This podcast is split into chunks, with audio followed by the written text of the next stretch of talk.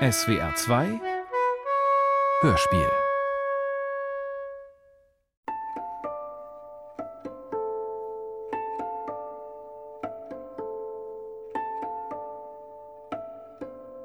Ich sollte am Pool bleiben mit dem fremden Jungen. Apple, bleib doch am Pool, sagte meine Mutter. Wann hast du schon mal die Gelegenheit, in einem Pool zu schwimmen? Karl zeigt mir kurz das Haus. Bleibt ihr beide hier und spielt ein bisschen. Wir tranken pipigelbe, lauwarme Limo und schubsten uns abwechselnd in den Pool.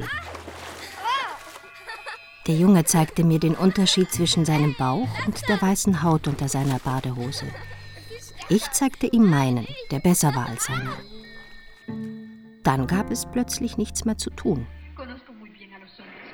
Der Steinboden im Haus war angenehm kühl unter meinen Füßen. Spanische Stimmen riefen laut aus dem Fernseher.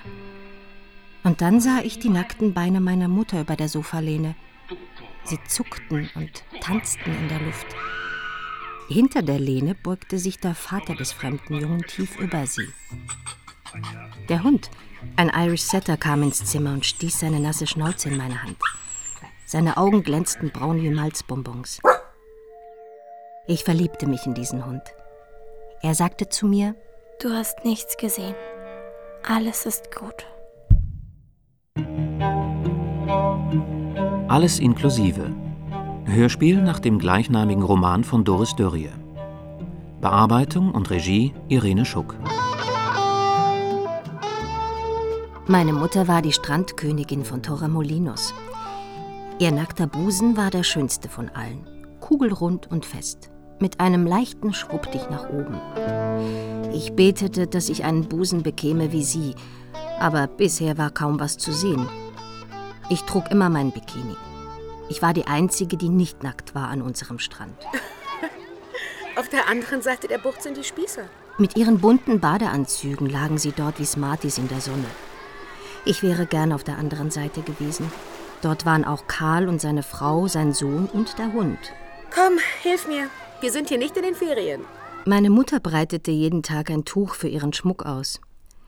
Zu Hause in Göttingen hatte sie gehört, man könne im Sommer hier tonnenweise Geld damit verdienen. Ich half ihr Perlenketten aufzuziehen und klaute Gabeln aus Restaurants, die sie mit einer Kneifzange zu Armreifen bog. Nachts weinte sie oft und versuchte es vor mir zu verbergen. Wir schliefen in stinkenden Schlafsäcken in einem Zelt unter Kiefernbäumen gleich hinter dem Strand. Vielleicht träumte auch sie manchmal von einem Haus mit richtigen Betten, von einem Badezimmer mit Klo und Süßwasser, das aus allen Hähnen sprudelte. Ich war einsam, meine Mutter war einsam und wir wussten es voneinander. Das war das Schlimmste. Guck mal, Jimmy, das ist doch wirklich originell. Auf dem staubigen Hippie-Markt, zu dem wir jedes Wochenende fuhren, sah ich die Mutter des fremden Jungen zum ersten Mal. Quanto questa? Sie trug ein weißes, enges Kleid und einen passenden Sonnenhut. Ihre Haare hingen nicht einfach glatt herunter, sondern waren kompliziert frisiert. Was soll das sein? Gabelarmreifen.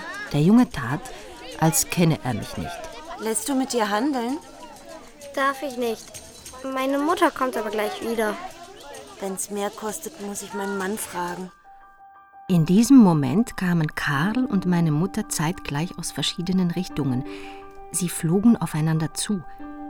Wieso sah das keiner außer mir? Meine wilde schöne Mutter in Batikfetzen und dieser Mann mit seinem strahlend weißen gebügelten Hemd. Er sah so anders aus als ihre langhaarigen Freunde. Da bist du ja endlich. Was ist denn? Kaufst du mir einen Armreifen? Klar? Schönen Schmuck haben sie, wirklich originell. Danke. Ihre Tochter ist eine gute Verkäuferin. Wie heißt du denn? Apple. Bitte? Sie heißt Apple. Wie der Apfel. Wie hübsch. Ich liebe Äpfel. Perfekt und fremd standen Karl, seine Frau, sein Sohn und sein Hund, meiner Mutter und mir gegenüber. Neid stieg in mir auf und fühlte sich an wie Übelkeit. Na, wie geht's dem Apfel? Sie lebt praktisch unter Wasser. Sie bekommt bald Schwimmhäute. Wenn Karl meine Mutter am Strand besuchte, warteten sie nur darauf, dass ich schwimmen ging. Also blieb ich, bis Ingrid mich wegschickte und ich sie vorwurfsvoll ansehen konnte. Mutti durfte ich in Spanien nicht zu ihr sagen. Als Ingrid fühlte sie sich nicht an wie meine Mutter. Unter Wasser tat ich so, als gäbe es die Welt über Wasser nicht. Ich hörte meinem lauten Atem im Schnorchel zu und weinte versuchsweise in meine Taucherbrille. Wenn ich an den Strand zurückkam zu unserem Felsen, waren beide fort und die Decke mit dem Schmuck zusammengefaltet und mit einem Stein beschwert. Ich buddelte im Sand, baute Burgen und wusste, dass ich zu groß dafür war. Hat dir unser Haus gefallen? Timmy hat mir erzählt, du hast ihn neulich besucht. Äh, Einmal traf ich die Frau von Karl vor dem Supermarkt. Ihre Frage verwirrte mich. Ich dachte, unser Besuch sei ein Geheimnis gewesen.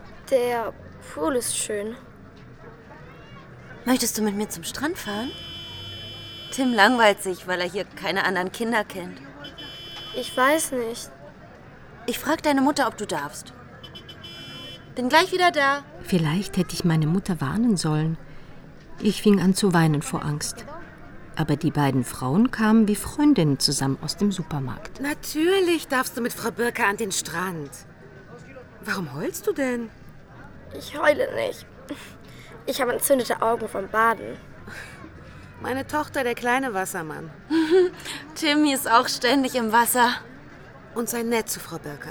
Auf dem Weg zum Strand kaufte sie mir ein Eis. Wir setzten uns in ein Café am Straßenrand. Jeder meint, die Frau mit dem weißen Sonnenhut ist meine Mutter, dachte ich stolz. Was macht eigentlich dein Vater, Apple? Er muss arbeiten. Er ist Arzt. Ach, wirklich? Das ist ja traurig, dass dein Vater nicht in die Ferien mitkommen kann. Ja, schon. Aber er bekommt sowieso immer Sonnenbrand. Erst ist er schneeweiß und dann puterrot. Das kenne ich. Das Meer kann er auch nicht ausstehen. Ich habe Angst vor dem Meer. Ich denke immer, unter mir sind riesige Fische, die mich beobachten. Und dann bekomme ich Todesangst und dann kann ich nicht mehr richtig schwimmen. Weißt du, was ich meine? Ich glaube schon. Mein Mann lacht mich aus. Er findet mich durch und durch lächerlich. Er sagt, ich bin hysterisch. Danke für das Eis, Frau Birker. Du kannst mich ruhig Heike nennen. Ihr Mann und ihr Sohn warteten schon am Strand. Sie hatten zwei Liegen gemietet und einen Sonnenschirm. Aber Tim sah mich nicht an, er ließ Sand auf die Beine seines Vaters rieseln. Ich legte mich zu dem Hund, kraulte sein warmes Fell. Ich äh, gehe mal eine Zeitung holen. Aber bleib nicht wieder endlos weg. Ich verdorre hier sonst wie eine Primel. Hast du den Autoschlüssel? Bus? Sie reckte ihm ihr Gesicht entgegen. Er küsste sie flüchtig und griff dabei nach dem Schlüssel. Warum gingen Heike, der Hund und ich nicht einfach zusammen weg? Mama, wo bist du? Mama! Mama, wo bist du? Ich habe sie damals gefunden. Und ich finde sie immer noch. Obwohl es mehr als 35 Jahre her ist. Mama! Ich laufe in meinen Träumen durch dieses Haus und suche sie, als wäre keine Zeit vergangen. Oft liegt sie im Schlafzimmer, bei zugezogenen Vorhängen. Sie nennt es Migräne. Mama! Mama, wo bist du? Manchmal legt sie sich in mein Bett. Es riecht so glücklich, sagt sie. Ich mag es nicht, wenn sie so etwas sagt. Noch weniger, wenn sie weint und mich so fest an sich drückt, dass ich kaum Luft bekomme. Verzeih mir. Verzeih mir, ich bin so dumm. Sie wirft sich auf mein Bett und drückt mein Schlaftier auf ihr Gesicht. Herr Hase kann sie besser trösten als ich. Mama, wo bist du? Ich rufe sie im Traum. Wenn ich aufwache, bin ich immer noch zwölf. Mein Inneres ist verknotet und schmerzt. Dann sehe ich meinen Arm mit der knittrigen Haut und staune, dass ich überlebt habe. Heike, Heikchen, Herrgott nochmal. Ich rufe sie wie mein Vater. Er ist so oft nicht da. Wenn uns dann langweilig ist, spielen meine Mutter und ich Verstecken. Vielleicht versteckt sie sich ja im Schrank. Dort hängen die Hemden meines Vaters wie weiße Segel. Oh, Scheiße! Diese scheiß Hemden. Was bin ich für eine Idiotin, dass ich auch noch seine Hemden bügle? Aber im Schlafzimmer ist sie auch nicht. Ich öffne die Läden, sehe unseren Pool. Ah, Mama. Und da schwimmt sie ja. Sie trägt ihren weißen Bikini mit den Mohnblüten. Sie liegt auf dem Rücken. Dünne rote Bänder an den Handgelenken, die sich im Wasser auflösen. Hübsch sieht das aus. Der Moment, in dem man dann versteht, ist der Moment, den man nie mehr vergisst. Die Sanitäter holten sie aus dem Wasser. Ihre Bikinihose war ein wenig heruntergerutscht, und als sie auf der Trage lag, sah ich den schwachen Unterschied zwischen ihrer spanischen, leicht gebräunten und ihrer deutschen, weißen Haut. Herrlich, die Sonne scheint. ja, was soll sie sonst tun in Spanien? Zeigt, wie braun ihr schon seid. Ach, Los. Nee, Mama, nicht Doch, komm, mach mal. Los, Herr Sohn, hier wird nicht gekniffen. Sei froh, dass du die Haut deines Vaters geerbt hast. Und der Gewinner im Badehosenrandvergleich ist Ich. Ich habe gewonnen. Herrlich. Ihr seid beide dunkelbraun. wie die Kalmücken. Und du bist immer noch blass wie ein Huhn. Ich bin eben vornehmer als ihr. Oh ja, das ist mir wohl bewusst. Oh, Karl, verstehst du denn gar keinen Spaß? Drei Sommer lang kamen wir nach Spanien. Und dann war schon alles vorbei. Nachts hörte ich meine Mutter schreien. Das habe ich von ihr geerbt, diese wild aufflackernde Wut. Am nächsten Morgen schien wieder die Sonne. Herrlich. Meine Haut sagt mir, ich gehöre nicht hierher, aber was soll ich machen? Ich finde den Süden so herrlich. Heike unverbesserlich. Heike herrlich. Jeden Morgen bat sie mich, ihr den Rücken einzucremen. Dazu stieg ich auf den Badewannenrand und sah sie mit einem Mal so, wie mein Vater sie sah. Klein und zerbrechlich. Ihre Haut war so zart und durchsichtig. Meine dagegen dunkel und derb. Ich wäre ihr so gern ähnlicher gewesen. Wenn ich ihr Haarteil klaute, das sie in ihrer Hochsteckfrisur trug und mir verkehrt herum auf den Kopf setzte, brachte ich sie zum Lachen. Ich konnte das besser als mein Vater. Er war oft düster. Als er selbst albern wurde, sein Hemd aus der Hose hängen ließ und sich nicht mehr rasierte, war das ein schlechtes Zeichen. Karl, das sieht albern aus. Du bist doch kein Hippie. Auch heute sieht mein Vater noch gut aus. Er ist der Star im Altersheim von Torremolinos. Was hast du dir bloß dabei gedacht damals? Nichts, man durfte nicht nachdenken, sonst war man spießig. Du musst dir irgendwas dabei gedacht haben. Manchmal frage ich mich, ob ich ihn überhaupt mag. So schön kann doch kein Mann sein. An ihrem Todestag mieten wir ein Auto. Wir fahren an unserem alten Haus vorbei, steigen aber nicht aus. Dann gehen wir in ein Fischrestaurant am Strand. Während mein Vater seinen Kaffee solo trinkt, suche ich eine Muschel. Jedes Jahr eine Muschel für meine Mutter. Die nimmt er mit in sein Zimmer und legt sie auf die Fensterbank. Wir sprechen nie über sie. Auch nicht an ihrem Todestag. Seinetwegen veränderte sie ihre Kleidung, ihren Lidstrich, ihre Frisur, trug ihr Haar mit einem Mal herunterhängend wie eine Gardine. Keine engen Kleider mehr, sondern kurze, gebartigte Fähnchen. Am Oberarm einen komischen Armreif aus einer alten Gabel. Die jungen Frauen auf der anderen Seite der Bucht trugen diese Kleider und diesen Schmuck. Aber sie taten es anders, lässiger, selbstverständlicher. Karl macht sich lächerlich. Mit dieser Hippie-Kuh. Sie telefonierte stundenlang mit einer Freundin in Deutschland, stand vor dem Spiegel, aß nur noch Ananas. Es gab nichts anderes mehr im Haus zu essen als Ananas. Wieso gibst du dem Jungen nichts zu essen? Warum gibst du ihm nichts? Du kannst ihn ja mitnehmen, wenn du ständig unterwegs bist. Oder stört er dich vielleicht? Hör auf, mich zu erpressen. Ich erpresse dich? Timmy? Dein Vater geht heute mit dir essen? Halt Timmy da raus, es sind seine Ferien. Es sind auch meine Ferien. Mein Vater führte mich in eine Cerveceria und bestellte in flüssig klingendem Spanisch gebratene Chorizos für mich. Dann verwuschelte er sich die Haare, zog sich das weiße Hemd aus der Hose und knöpfte es auf, sodass man seine braune Brust sehen konnte. Hallo Timmy. Komm, sag anständig guten Tag, hä? Guten Tag. Wieso zwingst du ihn, so ein spießiges Hemd zu tragen? Die Frau vom Hippie-Markt. Ihre Tochter war bei uns im Haus gewesen und einmal auch am Strand. Sie hieß Apple, was meine Mutter schön und mein Vater idiotisch fand. Die Mutter von Apple redete viel und schnell. Sie brachte alle zum Lachen. Ein wildes Wesen, von dem ich nicht die Augen lassen konnte. Was möchtest du trinken, Ingrid? Plötzlich sah ich meine Mutter vor dem Spiegel stehen und diese Ingrid neben meinem Vater. Und eine Sekunde lang verstand ich alles. Du hast irre schöne Augen. Timmy, weißt du das? Ingrid und ich spielten Mühle mit Zigarettenstummeln im Sägemehl. Ich gewann und fühlte mich großartig. Ich kann mich auf dich verlassen, oder? Ja.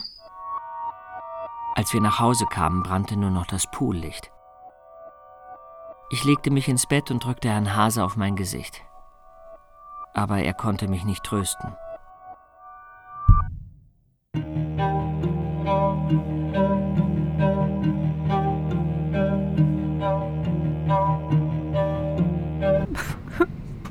Paul und seine Crew wünschen Ihnen einen sonnigen Urlaub in Malaga.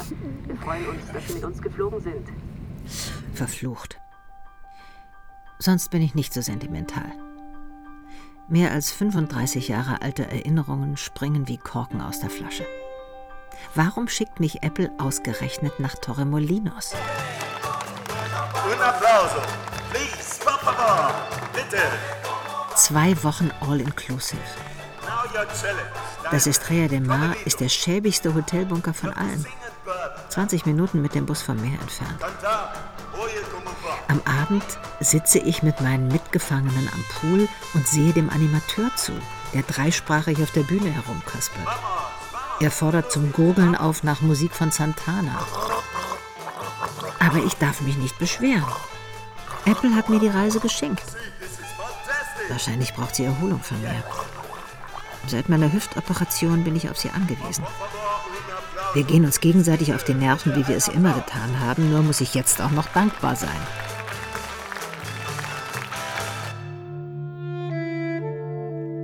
Damals waren wir nicht hier, um Urlaub zu machen.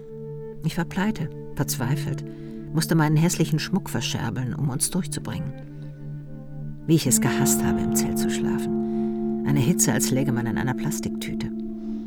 Schon beim Aufwachen traf mich Apples vorwurfsvoller Blick.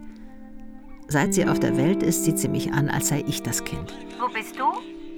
In meinem Zimmer. Wieso? Es ist doch noch früh am Abend. Keine Angst, Apple, es ist wunderbar hier alles. Ich bin nur müde von der Reise. Und wie geht's dir? Ich weiß nicht. Georg macht mir Sorgen. Ist er krank? Nein, nur so verändert. Er achtet auf seine Linie, verbringt Stunden im Fitnessstudio. Er hat eine Krise, will aber nicht darüber sprechen. Apple, hörst du mich noch? Die Verbindung ist ganz schlecht. Er will mich verlassen. Ich spüre das. Tut mir leid, aber ich höre dich nicht. Ich küsse dich, aber ich leg jetzt auf, weil ich dich nicht mehr hören kann. Ich muss lügen. Ich kann mir jetzt nicht anhören, wie Apple zum dritten Mal mit großer Verwunderung entdeckt, dass ein Mann sie betrügt. Sie haben eine neue Hüfte. Der zählt doch auf 100 Kilometer. Der Frühstückssaal tost wie das Meer bei hoher Brandung. Ich bin ein Verkehrshindernis mit meinen Krücken. Helmut aus Berlin-Hermsdorf nimmt mich unter seine Fittiche. Ich bin Krankenpfleger, müssen Sie wissen. Wenn Sie wollen, mache ich mit Ihnen ein paar hübsche Übungen. Ist alles eine Frage der richtigen Stellung. ja, danke für das Angebot. Tja, das Leben ist hart und grausam war. Mit Krücken im Sand zu gehen ist kein Spaß. Ein Strandliegenvermieter neben dem anderen. Nur unseren Felsen hat die Zeit nicht weggespült. Ich erinnere mich an Karl und mich hinter dem Felsen. Unsere stumme Art, uns zu lieben. An sein Erstaunen und Erschrecken über sich selbst. Wie ich den Geruch seiner gestärkten weißen Hemden geliebt habe. Dieser Duft des bürgerlichen Lebens faszinierte mich wie eine verbotene Droge. Mit solchen Männern durfte man nichts anfangen. Das war Verrat, Verrat an der freien Liebe und an der Revolution. Wie oft musste ich beweisen, dass ich wirklich nichts weiter wollte als Sex. Karl stammelte sofort etwas von Liebe. Ich spielte die Coole und genoss seinen Neid auf mein vermeintlich freies Leben. Vier Wochen waren es nur. Vier verdammte Wochen von denen ich mich ewig nicht erholte. Schöne, schmale Füße, wenig Hornhaut. Tina, die deutsche Fußpflegerin, die nachmittags ins Hotel kommt, ist ein Transvestit. Sie trägt eine blonde Perücke, ist sorgfältig geschminkt. Machen Sie das schon lange? Fußpflegerin? Eigentlich bin ich Künstlerin. Hm. Sängerin. Ich bin hier viel aufgetreten. Auch in allen Hotels. Und? Und dann kam die Krise und die Hotels haben ihr Unterhaltungsprogramm gekürzt oder ganz gestrichen. Im Altersheim von meinem Vater brauchten sie eine Fußpflegerin, also habe ich einen Kurs gemacht. Ihr Vater ist hier im Altersheim? Mhm. Ah, Ich würde mich eher umbringen. das haben Sie sich vorgenommen? Ja. Wir sprechen uns wieder. Welche Nagellackfarbe hätten Sie gern? Blutrot. Habe ich immer getragen. Rojo como el amor. Rojo como el sangre. Ah, Sie sprechen Spanisch. Naja, früher mal, lange her. Da war ich öfter hier. Ich weiß, damals, da war das noch ein Fischerdorf, keine Touristen, nur Spanier und ein paar Hippies. Blödsinn. Wie bitte? Das ist Blödsinn. Früher war es ja auch nicht wirklich schön. Das erzählen meine Kunden. Die Kloake führte direkt ins Meer. Die Spanier waren arm und haben uns verachtet, weil wir nackt herumliefen. Ach, so eine waren Sie. Was für eine? Ein Hippie. Nicht wirklich, ich hab nur so getan. Mit der Revolution hatte ich nicht viel am Hut, aber ich wollte dazugehören. Ich hatte einen wirklich schönen Busen, der hat die Herren Revolutionäre beeindruckt. Ihre Füße sind immer noch schön. Hier, meine Visitenkarte. Danke. Wenn Ihre Nägel Erneuerung brauchen, rufen Sie mich an. Ich komme auch privat. Tina Birker. Ich kannte mal einen Karl Birker, sage ich ohne nachzudenken. Ich verdammte Idiotin. Mensch, Ingrid, ich dachte, ich sehe dich frühestens im nächsten Leben wieder. Karls schöne dichte Haare sind jetzt weiß. Ich erkenne die kleine Grube an seinem Schlüsselbein, in die mein Kinn so genau passte. Fast hätte ich meinen Kopf an seinen Hals gelegt. Ach, wie süß. Karl umarmt mich. In der Umarmung ist mir sein Körper fremd. Der knochige Körper eines alten Mannes. Er denkt wahrscheinlich ähnlich Schmeichelhaftes über mich. Ungeschickt lösen wir uns voneinander. Na, sowas. Mensch, Was machst du denn in Spanien? ich hab geglaubt, es wird schön, wieder hier zu sein. Bei Tim. Tina. Nach meiner Pensionierung bin ich ganz nach Torremolinos gezogen, aber dann wurde es mir zu einsam in unserem alten Haus. Ich habe es verkauft. Hier im Heim bin ich fast der Jüngste, nur alte Schachtel um mich herum, die von Deutschland reden. Die alten Schachteln stehen auf dich. Das brauchst du doch. Tina lässt uns allein. Ich verstehe, dass unser Treffen sie nervös macht. Dabei hat sie mir doch angeboten, mich zu Karl ins Altersheim zu fahren. Hast du Tim erkannt? Nein, natürlich nicht. Er war doch noch klein. Mir kommt es oft so vor, als wäre es gerade erst gestern gewesen. Dir nicht? Er ist jetzt eine Frau. Lebt schon über zehn Jahre hier. Manchmal trägt er ihre Kleider. Er sorgt dafür, dass ich es nicht vergesse. Wie könnten wir das vergessen?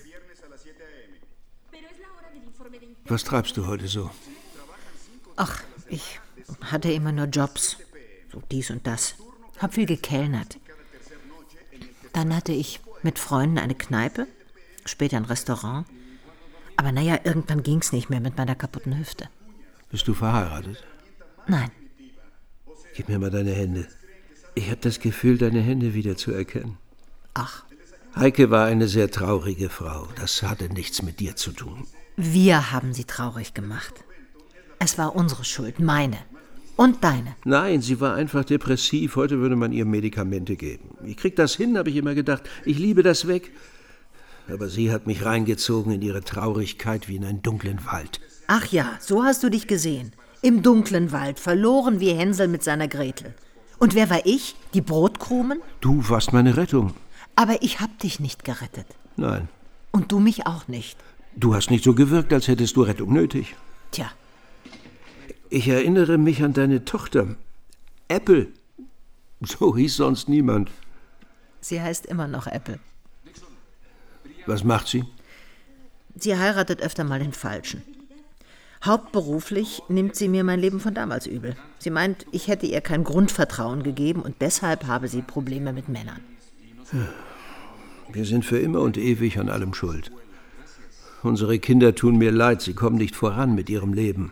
Bist du denn vorangekommen mit deinem Leben? Wo soll man denn bitte hinkommen? Sag es mir. Mit dir wollte ich mal irgendwo hin. Du hast dich gut gehalten. Dieses Wilde, das ist immer noch da. Quatsch. Ich war nie wild. Hab bloß so getan. Du warst leicht zu beeindrucken. Komm, wir gehen raus. Hier ist es so deprimierend. Draußen scheint wenigstens die Sonne. Ja, wenigstens. Kommst du wieder? Ich weiß nicht.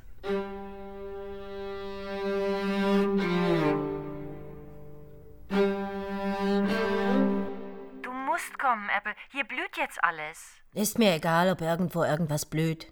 Als ich fest vorhatte, mich umzubringen, weil Georg mich betrug, überredete mich meine Freundin Susi, vorher zu ihr nach Ibiza zu kommen. Sie und ihr Mann hatten sich dort ein Haus gekauft. Der ewig gleiche Traum von Sonne und Meer. Ralf ist hier ein anderer Mensch geworden. Du wirst dich wundern. Der Mann war jahrelang sterbenskrank gewesen und hatte jetzt eine neue Niere. Da musste man sich nicht wundern. Aber ich verkniff mir den bissigen Kommentar. Kapitän Paul und seine Crew wünschen Ihnen einen sonnigen Urlaub auf Ibiza. Betäubt saß ich im Flugzeug und aß das pappige Sandwich. Ich hätte auch den Karton gegessen, in dem es kam. Du stehst unter Schock. Wie nach einem schweren Unfall. Susi erwartete nichts anderes von mir. Schließlich war ich ihre Katastrophenqueen. Wir hatten uns kennengelernt, als sie mich für eine Frauenzeitschrift zum Thema dumme Liebesgeschichten interviewte. Schlecht siehst du aus, Mädchen. Danke. Endlich sagt mir jemand die Wahrheit. Ich habe Ralf alles erzählt. Ich hoffe, das ist okay. Apple und die Männer, Teil 27. Ralf war braun gebrannt und wirkte um Jahre jünger. Vor seiner Operation kannte ich ihn eigentlich nur auf dem Sofa liegend und schlafend. Susi zeigte mir das Haus, das natürlich ein Traum war, und verordnete mir eine Stunde Ruhe am Pool. Warum gehst du nicht schwimmen? Du schwitzt ja wie ein Schwein. Gehorsam zog ich meinen Bikini an und hasste mich, wie erwartet. Meine weiße Wampe hing über die Bikinihose. Kein Wunder, dass ich Georg ansehnlicheres Fleisch gesucht hatte. Der Pool verschlingt dein Vermögen. Wasser ist hier so teuer wie Gold. Tut mir leid, habe ich was überschwappen lassen. Nein, nein. Dir geht es ja wieder gut. Das freut mich. Ja, die neue Niere funktioniert wie der Blitz. Am frühen Abend gingen wir auf einen Drink in die allererste Hippie-Kneipe auf Ibiza, wie Ralf und Susi mir gewichtig erklärten. Schöne Menschen stiegen aus staubigen Jeeps und strömten hinein. Warst du nicht als Kind mit deiner Mutter in Torremolinos und hast Schmuck am Strand verkauft? Nein, das musst du verwechseln. Du hast mit deiner nackten Mutter in dem Zelt am Strand gewohnt. Das hast du mir doch erzählt. Das würde einiges erklären. Los, Leute, es wird Zeit, dass wir ans Meer kommen. Hat deine Hippie-Mutter eigentlich jemals kapiert, was sie dir mit deinem Namen angetan hat? Und weiter ging's. Zum Sonnenuntergangsbad. Mir war inzwischen schlecht vor Kummer und Verwirrung. Im Auto überlegte ich, wie ich mich elegant aus dem Seitenfenster beugen konnte, um mich zu übergeben. Am Strand wurden Susi und Ralf von lauter coolen, hübschen, selbstsicheren Menschen begrüßt. Ich roch meinen eigenen Schweiß und mein ganzes Wesen versuchte sich für meine Existenz zu entschuldigen. Was ist? Siehst du dich heute noch aus? Lass sie. Apple ist eine Textile. Ach so. Susi und Ralf nahmen sich an den Händen und sprangen nackt über die Wellen. Ich sehnte mich nach Georg und konnte mich den Bruchteil einer Sekunde nicht erinnern, warum ich ihn nicht einfach anrief. Heulend lief ich ins Meer, um kurz darauf jammernd und schreiend zurück an den Strand zu robben. Eine Medusa. Sieht aber gar nicht gut aus. Medusa ist das spanische Wort für Qualle. Jetzt bekam ich viele nackte Genitalien von unten zu sehen. Da Ralf sich weigerte, pinkelte ein kahler Spanier mit goldenen Ohrringen einen dicken Strahl auf die verbrannte Stelle an meinem Bein. Selbstmitleid überflutete mich. Reflexartig rief ich meine Mutter in Torremolinos an, obwohl sie mich eigentlich nie tröstete, sondern mir meist das Gefühl gab, komplett versagt zu haben. Sie ging nicht ans Telefon. Brennt's noch? Geht schon, danke. Es fehlen die Thunfische, die die Quallen fressen. Die Thunfische haben wir gefressen. Auf Ibiza wird man zum Tier. Das Leben hier ist einfach sinnlicher, Apple. Ist es nicht ein Wunder, dass wir wissen, dass wir sterben werden und trotzdem jeden Tag wieder so tun, als gelte es nicht für uns? Ich tue im Moment gern so, als gelte es nicht für dich. Und du könntest auch mal aufhören, ständig über den Tod nachzudenken. Mach ich gar nicht, im Gegenteil. Ich wollte nur die Stimmung ein wenig auflockern. Verderbe ich euch die Stimmung? Mhm. Apple sei nicht blöd. Tut mir leid. Ich bin ein Trauerkloß. Aber wie der Typ auf mein Bein gepinkelt hat, das war doch lustig, oder? In der Nacht brannte mein Bein wie Feuer. Ich wälzte mich auf meinem schweißgetränkten Bett, bis Susi kam und mich überredete, mit ihr nach Ibiza-Stadt zu fahren. Sie wollte mir unbedingt etwas zeigen, verriet aber nicht was. An der Hand zog sie mich durch die überfüllten Straßen der Altstadt. Horden von Mädchen in abgeschnittenen Shorts und Miniröcken.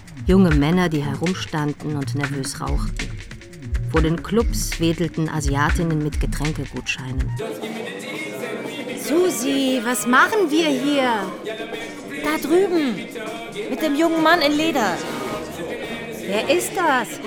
Erkennst du ihn nicht? Ist das Ralf? Es war tatsächlich Ralf, der mitten auf der Tanzfläche einen jungen Mann auf den Mund küsste. Susi packte mich am Arm und zog mich in einen anderen Raum. Ralf ist schwul? Äh, einfach so? Ganz plötzlich? Erst wollte er es nur ausprobieren. Jetzt glaubt er, dass er eigentlich immer schon schwul war, sich nur nicht getraut hat. Jahrelang habe ich Angst gehabt, dass ich ihn wegen seiner Krankheit verliere. Jetzt bin ich auf andere Art allein. Du hast Ralf nicht verloren. Ihr lebt ja noch miteinander. Apple, du bemitleidest dich ein bisschen zu sehr.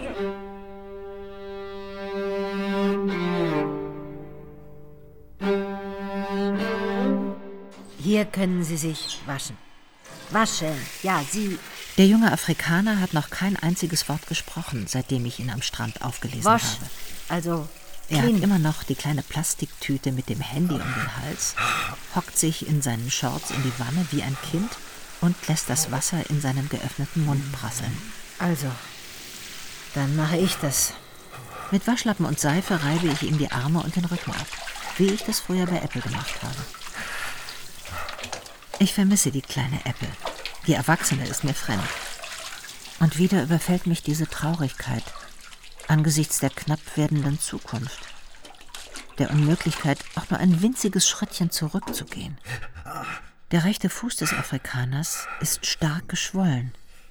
Drei Zehen sind aufgerissen und bluten. Ich führe den Mann zum Bett, wickele ein Handtuch um seinen Fuß. Er schläft sofort ein. Er muss schreckliche Dinge erlebt haben. Ich kenne nur die Fernsehbilder von Afrikanern, die in viel zu kleinen, wackeligen Booten übers Mittelmeer gebracht werden. Ich lege mich neben ihn, küsse seine Wange, bilde mir ein, dass seine Haut immer noch nach Salz schmeckt. Wie lange habe ich schon nicht mehr neben einem Mann im Bett gelegen? Keine männliche Berührung, außer durch Ärzte und Physiotherapeuten. Ich streichle die Hand des Afrikaners und schäme mich kein bisschen für die Freude, die ich dabei empfinde. Wie jung und schön er ist. Ja, Mama, wie geht's? Du klingst verschlafen. Alles in Ordnung? wieso? Ich weiß auch nicht, du klingst komisch. Habe ich dich geweckt? Nein, Warum wisperst du so? Ich wispere nicht. Ich möchte nur nicht, dass alle mithören. Die Wände sind hier dünn wie Papier. Na und? Das hat dich doch noch nie gestört. Ein schwarzer Mann liegt neben mir im Bett. Na klar, Mama. Wie geht's deiner Hüfte?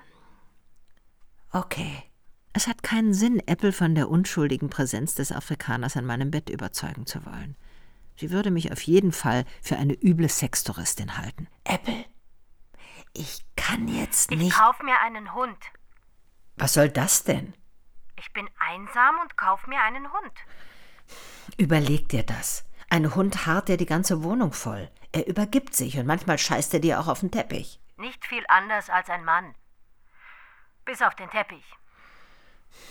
Wenn du meinst. Ja, ich meine. Hör auf, mich zu kritisieren. Ich hab doch nichts gesagt. Ich leg jetzt besser auf. Was für ein Hund? Ein Mops? Sag bloß nichts. Ein Leben ohne Mops ist möglich, aber sinnlos. Ja, Loriot. Die bekommen jede Menge Krankheiten, weil sie nicht richtig atmen können. Du wolltest nichts sagen. Kannst du dich an dieses Gedicht mit dem Wunder erinnern? Nee, Dieses Gedicht, das wir immer aufgesagt haben, wenn alles schief lief. keine Ahnung. Ich vermisse dich. Tschüss, Mama, bis morgen. Mach keinen Scheiß. Bonjour. Hello. Der Afrikaner ist aufgewacht und starrt mich mit weit aufgerissenen Augen an. Vielleicht kann er sich nicht daran erinnern, wie er in dieses Zimmer gekommen ist. Dass ich ihn im Taxi mitgenommen und dann am schlafenden Nachtportier vorbeigeschleust habe. Faim? Hunger? Jetzt starrt er seinen Fuß an, um den ich das Handtuch gewickelt habe. Don't worry. Not so bad. Paar Mal, paar Mal. I, um, I am going now to get some food. You are waiting here.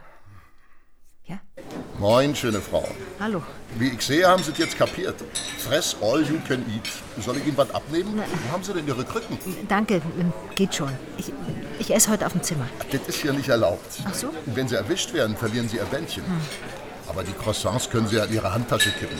Die Eier lieber nicht, das gibt Royal. Danke. So mache ich es. Hasta la vista, Baby. Und nicht erwischen lassen, ne?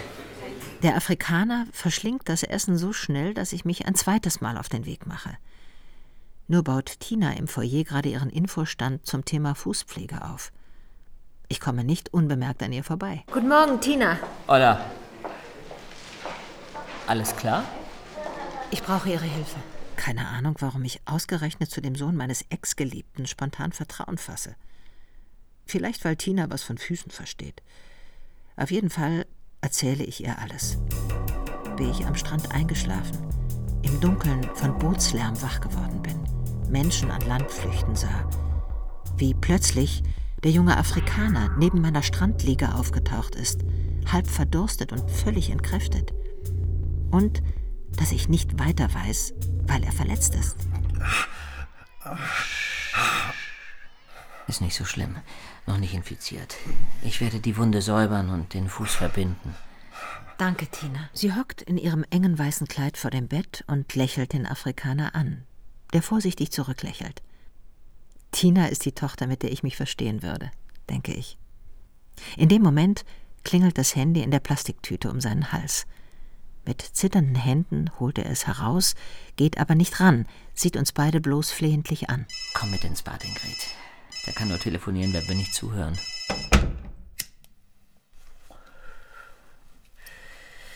Der hat Schiss, dass wir kapieren, woher er kommt. Ach so? Nur wenn er die Klappe hält, hat er eine Chance.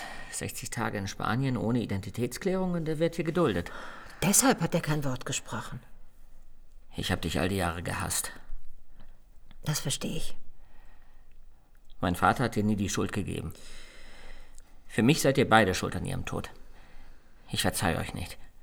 Musst du auch nicht. Meine Mutter hat damals versucht, so auszusehen wie du. Sie hat sich nicht mehr frisiert, sich nicht mehr geschminkt, kein BH mehr angezogen. Hat ihr nichts genützt. Es ging doch gar nicht um mich, wir waren nur anders. War mir gar nicht bewusst, dass du jetzt eine alte Frau bist. Sie liegt hier in Torremolinos begraben. Das habe ich nicht gewusst.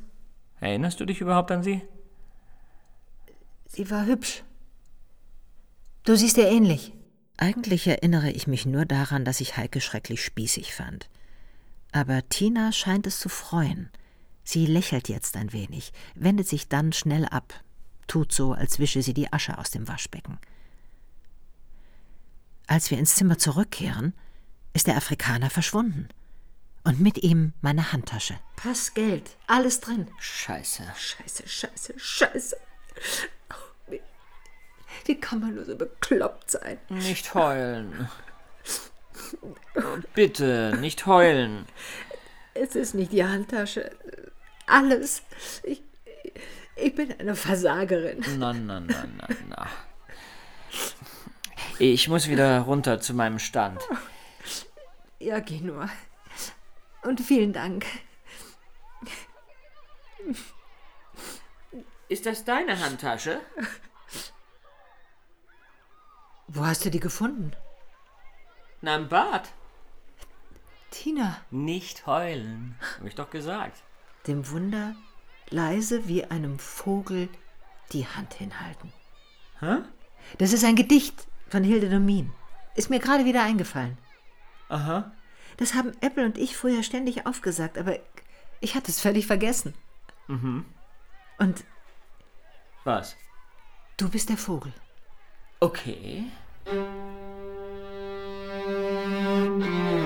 Es wird ein Wunder geschehen und ich werde ihn wiederfinden. Nein, nein. Diego stand hinter der Theke im Morbos und sah mir aufmerksam zu, wenn ich vor braven, schwulen Ehemännern und sämtlichen Tunden der Costa del Sol als Gitte oder Nena auf der Bühne stand. Er kümmerte sich um alles, um mich, meine Karriere, meine Garderobe. Er konnte nähen, stopfen und sticken.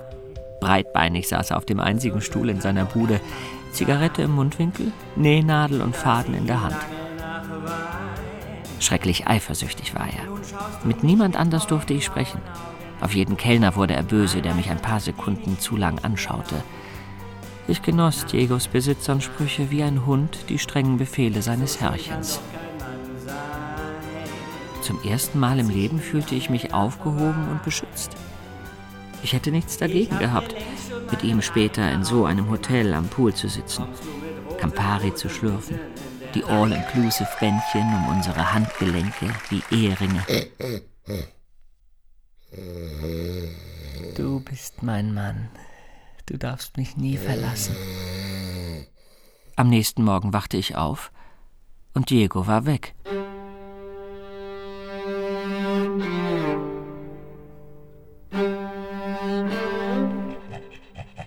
Ich durfte nie ein Haustier haben.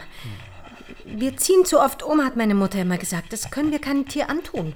Da hatte sie wahrscheinlich recht. Tiere sind Spießer. Sie wollen, dass sich nichts verändert. Das einzige Haustier, das ich jemals haben durfte, war eine Grille. Sie fing immer an zu zirpen, wenn ich das Radio anmachte. Nach einer Woche war sie tot. Hm? Dr. Fellborn tastete die Gelenke meines Hundes ab. Der grunzte wohlig. Er liebte die Aufmerksamkeit. Seit einer Woche tat er so, als könne er nicht mehr richtig laufen. Er zog das eine Bein nach und weigerte sich, die Treppen hinauf oder hinunter zu gehen. Ich fürchte, Ihr Hund braucht neue Hüftgelenke. Was? So jung und die Gelenke schon komplett im Eimer. Überzüchtet das arme Tier. Aber Ich kann ihn auch einschläfern. nein. Ich hänge sehr an ihm.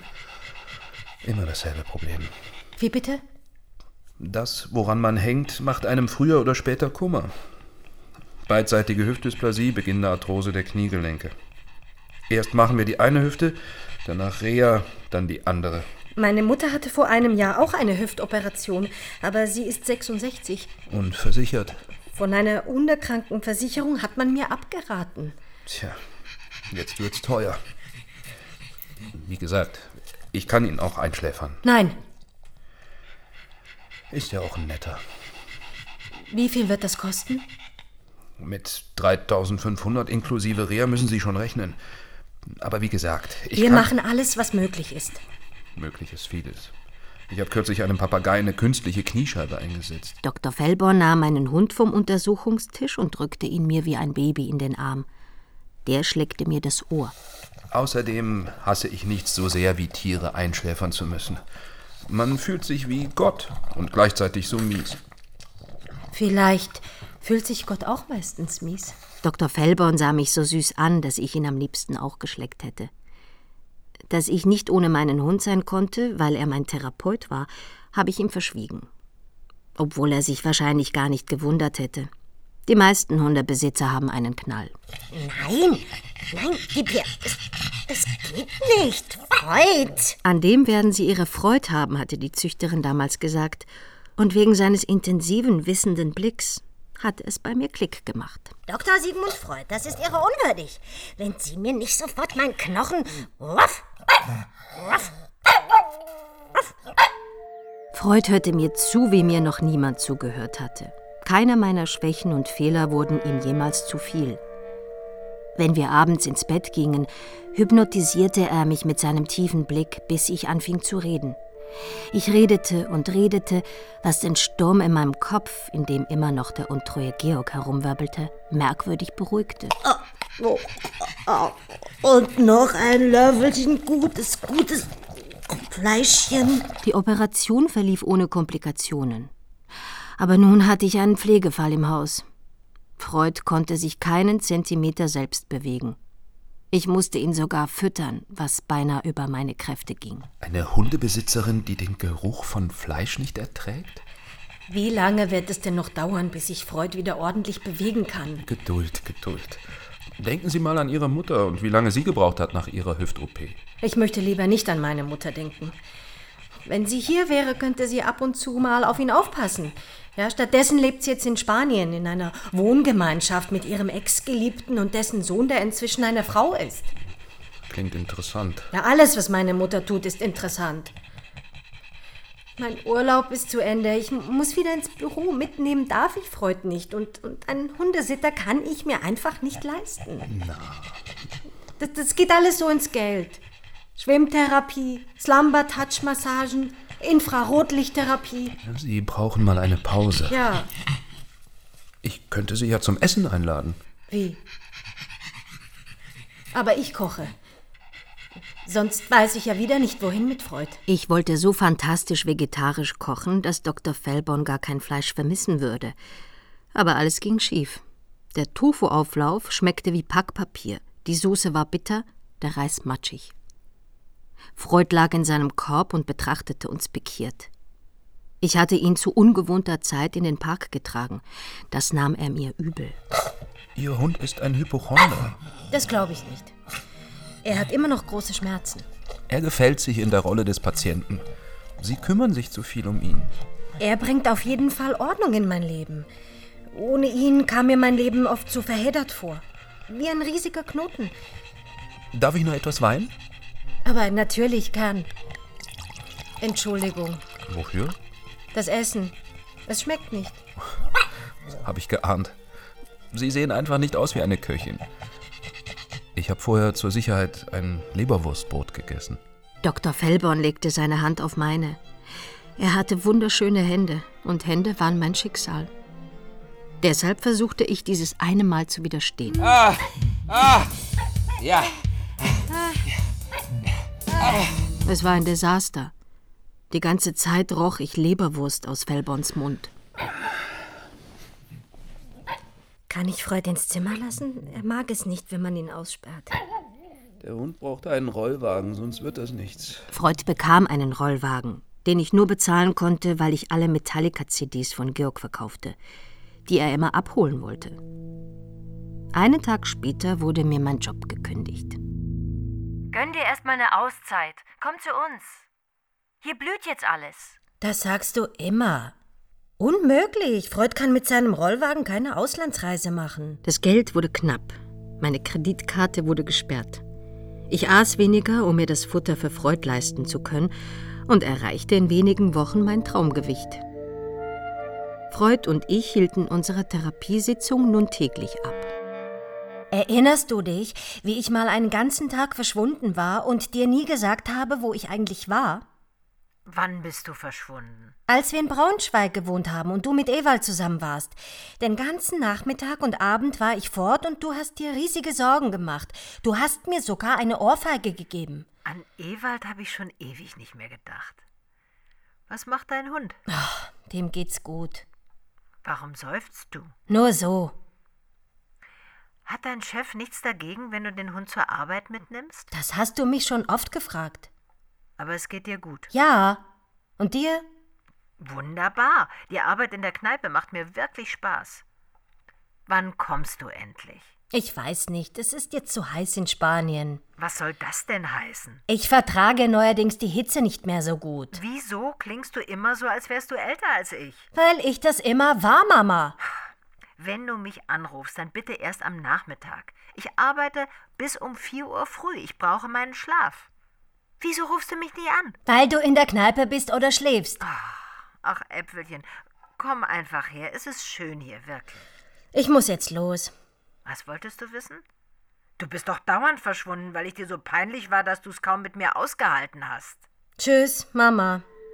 Freud und ich waren jetzt tagtäglich in Kaufhäusern und Einkaufszentren unterwegs, um Gewinnspiele auszufüllen.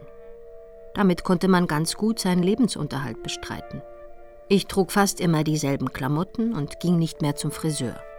Ich hatte schon besser ausgesehen, aber Freud war es egal. Als wir aus einem vietnamesischen Nagelstudio kamen, stand Dr. Fellborn vor der Tür, als habe er schon lange auf uns gewartet. Wenigstens zur Kontrolluntersuchung hättest du kommen können. Tut mir leid, Laufen kann dein Hund ja immer noch nicht. aber er hat keine Schmerzen mehr. Ich wüsste nicht, was ich falsch gemacht haben soll. Nichts. Eben. Deshalb frage ich mich, warum ihr nicht mehr kommt. Und wie geht's so? Gut. Ach, wirklich? Dein Hund imitiert dich. Er legt den Kopf schief, wenn du ihn schief legst. Und ich leg ihn schief, wenn er ihn schief legt. So ergänzen wir uns. Dann wünsche ich euch alles Gute.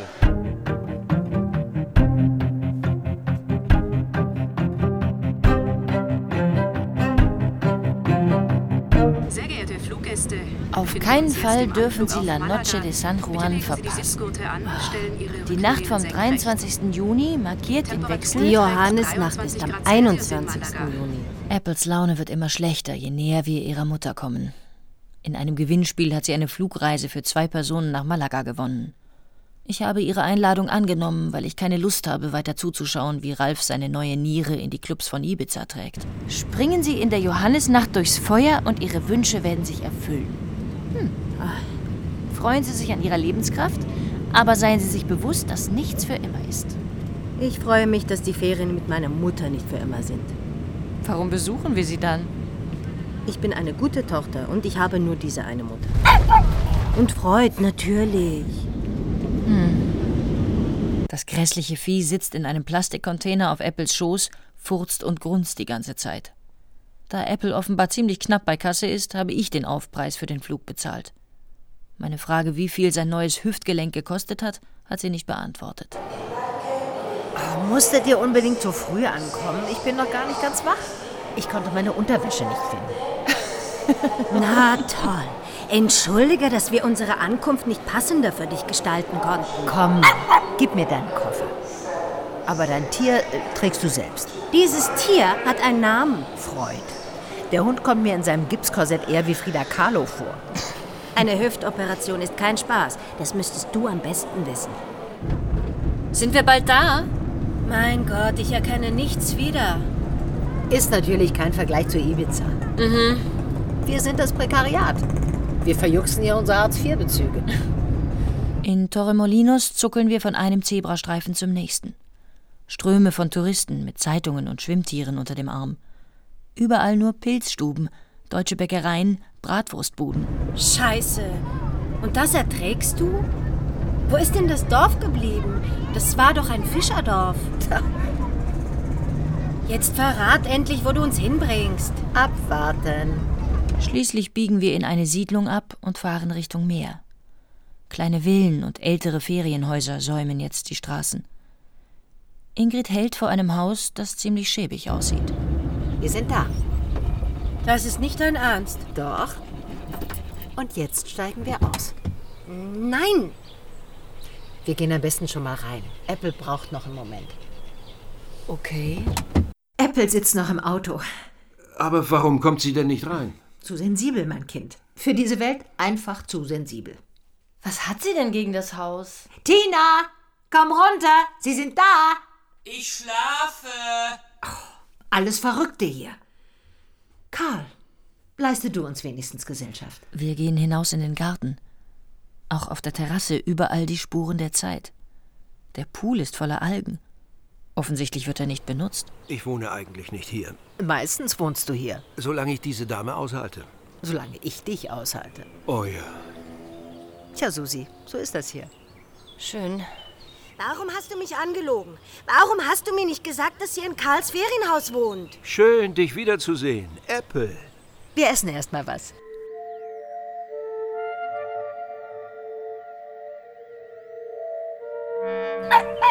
Wir haben das Haus von den neuen Besitzern gemietet. Aha. Aber nur zeitweise, solange die in Deutschland sind. Wenn Sie im August kommen, müssen wir wieder raus. Und ich gehe zurück ins Altersheim und bekomme endlich wieder Kohlroulade und Schwarzwälder Kirschtorte. Du sollst nicht in den Pool, Aschenmensch.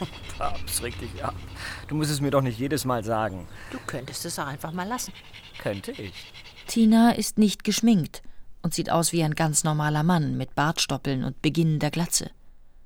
Außer dass er ein altmodisches rosa Unterkleid über seiner Männerbrust trägt. Es fällt mir schwer, Tina zu ihm zu sagen. Es ist ein Experiment. Na toll. Ich wusste, du würdest dich aufregen. Deshalb habe ich es dir nicht erzählt. Wir sind hier, um die Gespenster zu vertreiben. Meine Mutter ist kein Gespenst.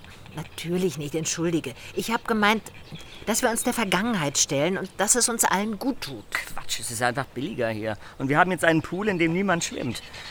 Was kümmert dich das überhaupt, Apple? Die ganze Zeit hast du mich angelogen. Und ich, Idiotin, hab dir noch die Miete überwiesen für ein Apartment, das es gar nicht gibt. Damit habe ich meinen Anteil fürs Haus bezahlt. Außerdem habe ich ja jetzt den Job in der Bar. Ja, du hast einen Job. Und mich lassen sie dort nicht mehr auftreten. Ach, Süße, aber dafür kann ich doch nichts. Freud, ich glaube, wir fahren wieder. Mir ist das alles hier too much. Und mir ist das alles zu zickig. So, das Kräuterweiblein Tina geht jetzt Kräuter sammeln für die Johannisnacht. Falls jemand mit will. Susi? Ja, sehr gern. Sieben Kräuter müssen es sein. Wie auf einer Schnitzeljagd rennen wir durch den Ort.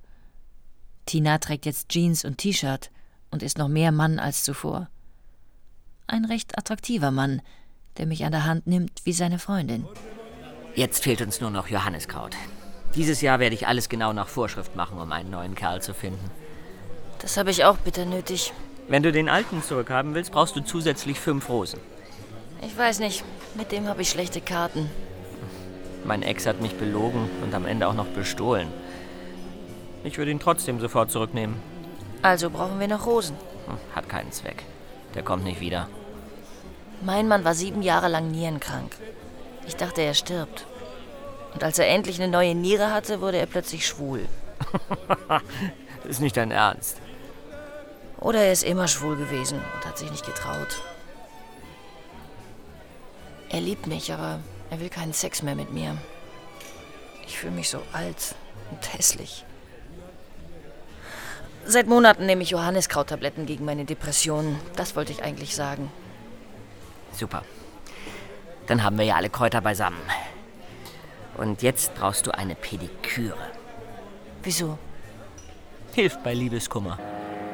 Bitte, Tina, reg dich nicht auf. Ich weiß, es ist makaber.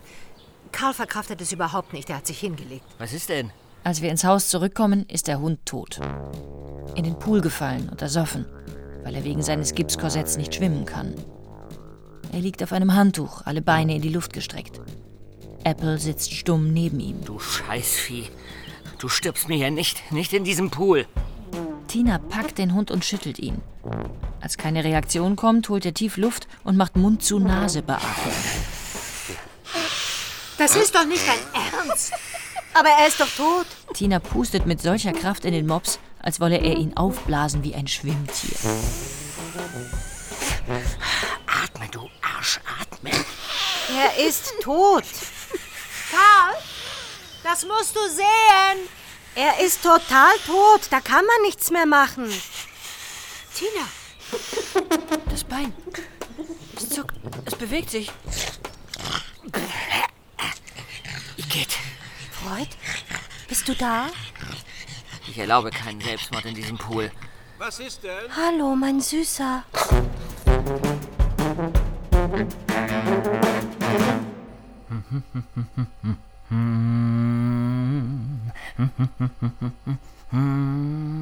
Kann ich mir auch ein Kräuterkissen machen?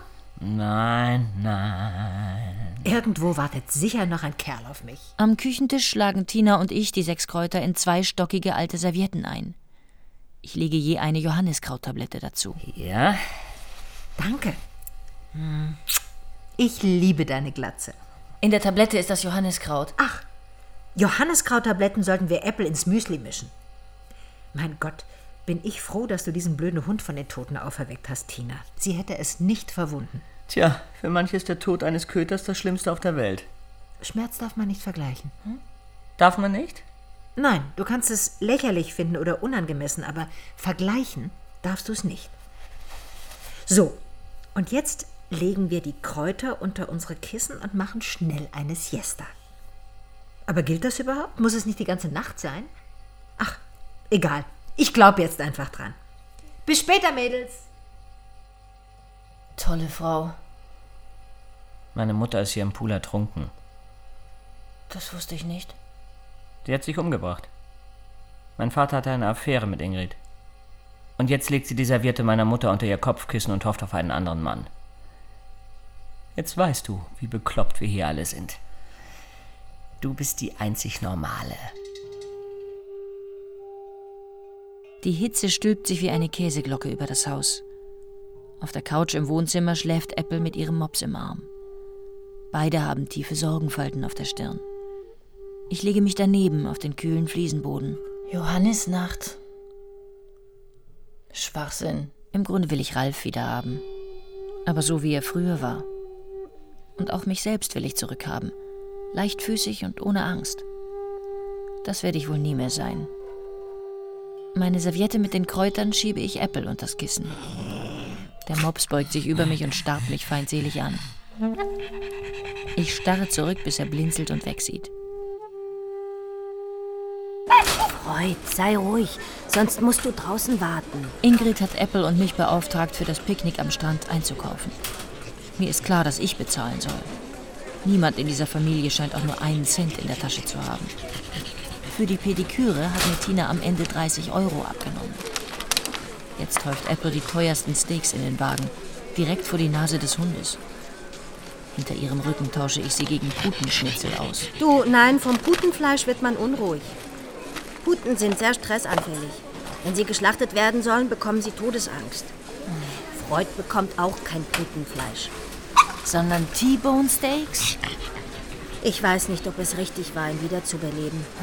Ich muss Freud loslassen, das habe ich begriffen, als ich ihn im Pool sah. Ich habe einfach nur dagestanden und ihm alles Gute gewünscht, während er unterging. Apple. Es hat doch keinen Sinn, er wird nie mehr gesund.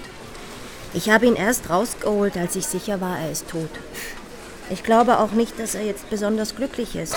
Schau mal, wie traurig er guckt. Ich finde, alle Möpse sehen traurig aus. Wegen der vielen Falten. Oh nein, er kann auch lachen. Er hat früher viel gelacht. Ja, natürlich. Brauchen wir Holzkohle? Ich schiebe den Einkaufswagen so heftig an, dass Freud gegen das Gitter fällt und sich in seinem Gipskorsett nur mühsam wieder aufrappelt. Du hältst mich für komplett bescheuert, oder? Nein, nur für etwas verwirrt. Und immer noch nicht erwachsen. Und du bist erwachsen, ja?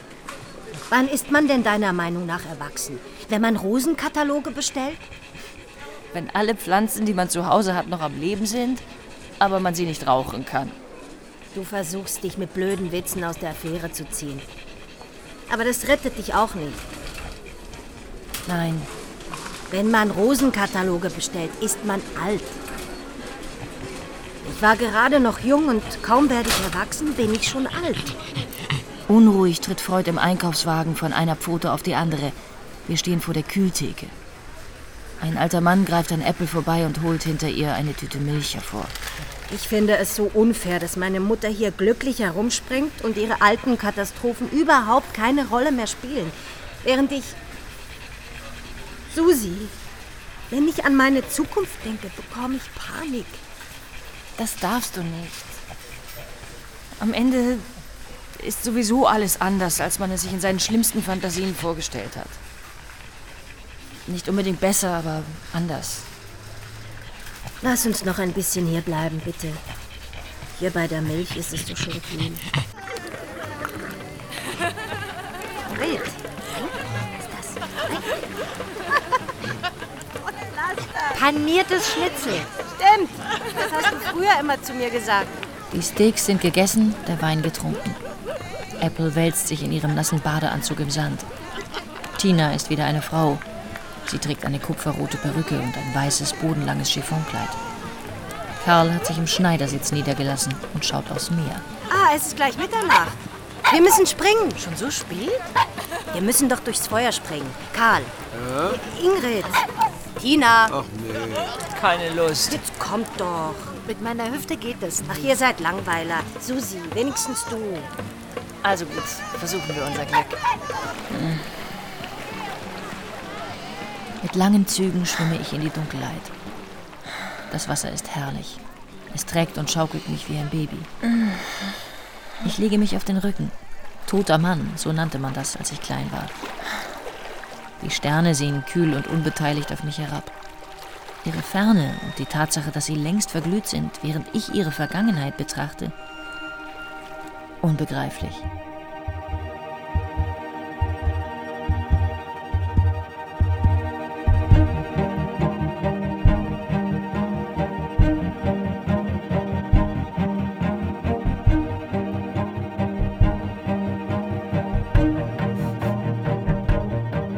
Alles inklusive. Hörspiel nach dem gleichnamigen Roman von Doris Dörrie. Es sprachen Apple Linda Olsanski, Ingrid Marin Kreumann, die junge Ingrid Stefanie Schönfeld, Tim als Tina Jens Wawrczyk, Susi Anne Weber, Heike Judith Engel, Karl Friedhelm Ptock und als junger Karl Felix Klare. In weiteren Rollen Luca Baron, Nico Eleftheriadis, Jonas Fürstenau, Anne Greiter, Jill Huss, Sebastian Kowski, Thomas Leubel und Wolfgang Pregler. Ton und Technik Rolf Knapp und Claudia Peike. Regieassistenz Pia Frede.